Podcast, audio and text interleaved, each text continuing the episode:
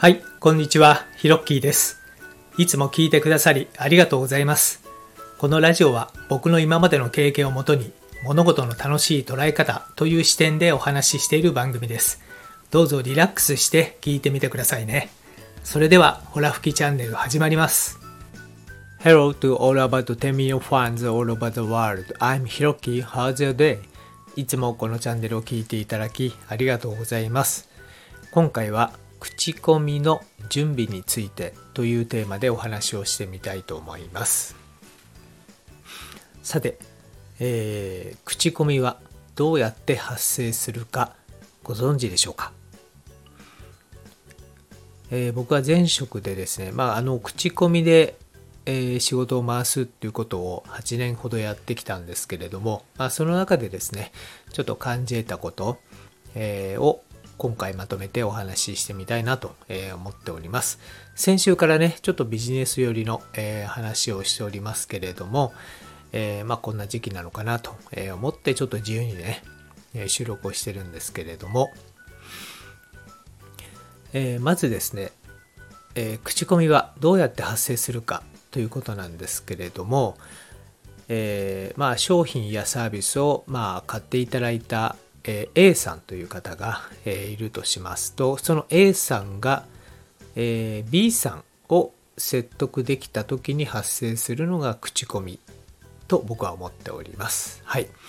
ということはですね、最初に購入する、最初に商品やサービスを購入する A さんがとっても大事だということになるんですね。なので、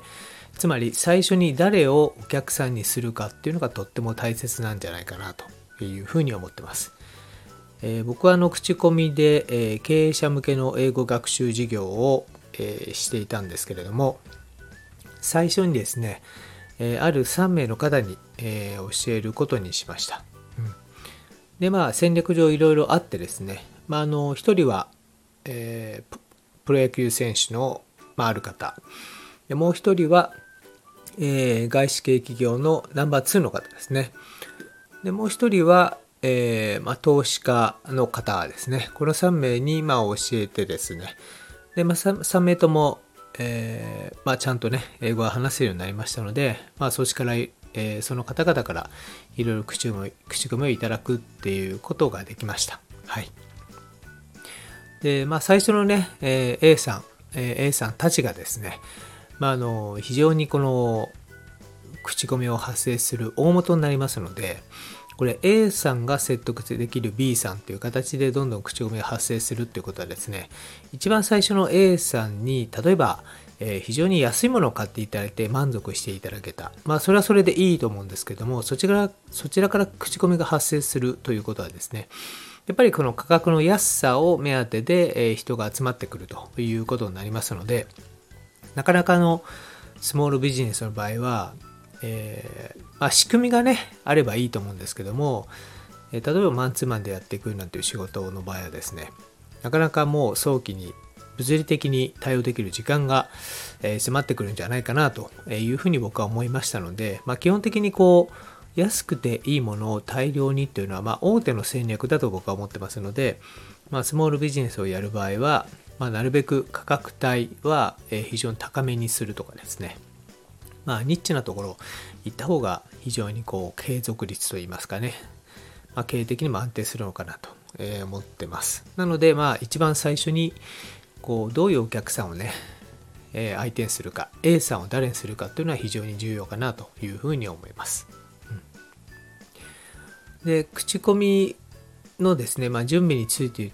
ついてということで、まあ、最初のお客さん A さんがま大切だというお話をしたんですがじゃあですねこう A さんに A さんが B さんを説得するときに、えー説得材料を用意してあげるっていうのもとっても大切だと思います。はい。まあ、あのこれを読めば見れば商品やサービスの良さが分かるものというのを、えー用意した方がいいかなと思います。まあ、それがちょっとした、えーまあ、パンフレットでもいいと思いますし、まあ、LB ページ、まあ、最近はあのショート動画等でもいいと思うんですけれどもね。で、えーまあ、紹介したい方がいたら、えーこちらの方をどうぞ見せてくださいねみたいな、えー形でやるといいと思います。で、まあ、あのよくね、あの紹介した特典っていうのを、え、やる場合もありますけれども、え、僕はそういうのあんまりやらなかったですね。はいまあ、むしろ例えば継続してね、こう英語やりたいなっていう場合に、え、まあちょっと、え、その時々でですね、えサービスをつけたりっていうことをやっておりましたけれども、まあ、あの実際こう標準的にね毎回毎回そういったものを発生させるというよりは、まあ、受講生の方に応じて、えー、いろんなサービスをインしてたということがありました。はいまあ、とにかく A さんがですね、こう誰かに紹介したいなと思った時にですね、ストレスなくですね、えー、これを見れば、読めば、えー、紹介もスムースですよという説得材料をですね、こちらの方が用意してあげるというのも非常に効果的かなというふうに思いました。はい。というわけで、今回のホラ吹きチャンネルはこの辺で、今回の放送を聞いて何かコメントなどありましたら遠慮なくお気軽にくださいね。